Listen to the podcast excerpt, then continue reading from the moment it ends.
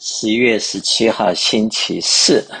股票市场小跌的局面，道琼斯跌了七点五，收在三三五十六，跌零点零二 percent；SPY 跌十二点，收在三九四六，跌零点三一 percent；NASDAQ 跌三十八点，收在一一一四四，跌零点三五 percent，分别跌零点零二、零点三一和零点三五 percent，小跌的局面。那么最主要的就是传出联总会的部分成员认为说，联邦的利息还没有加完，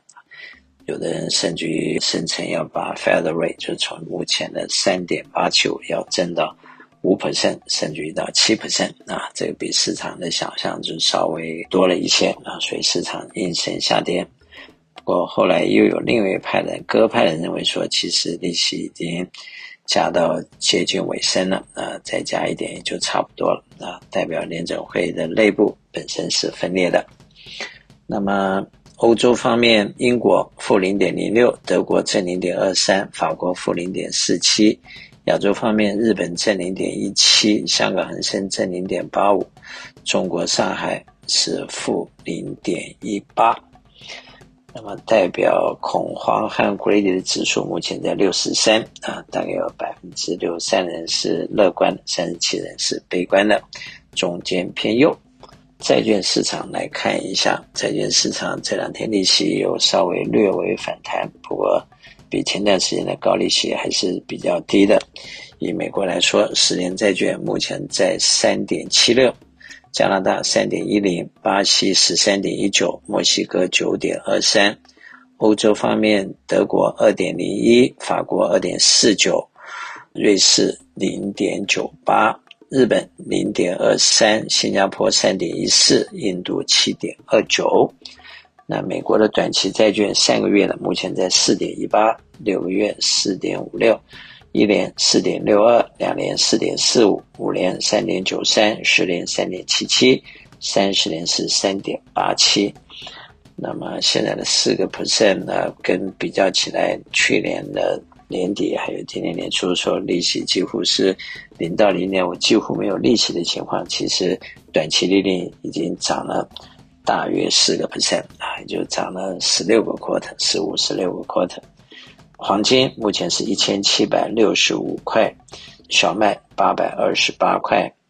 西德州油八十二块四毛三，油最近是掉的，呃，布兰特油九十点三六，Natural Gas 六点三四。投资在目前比较应该要 concern 的是几个事情，一个最主要的就是通货膨胀和利率的走势，到底联邦的利率要从目前的三点八七五。要增加到什么时候会停止？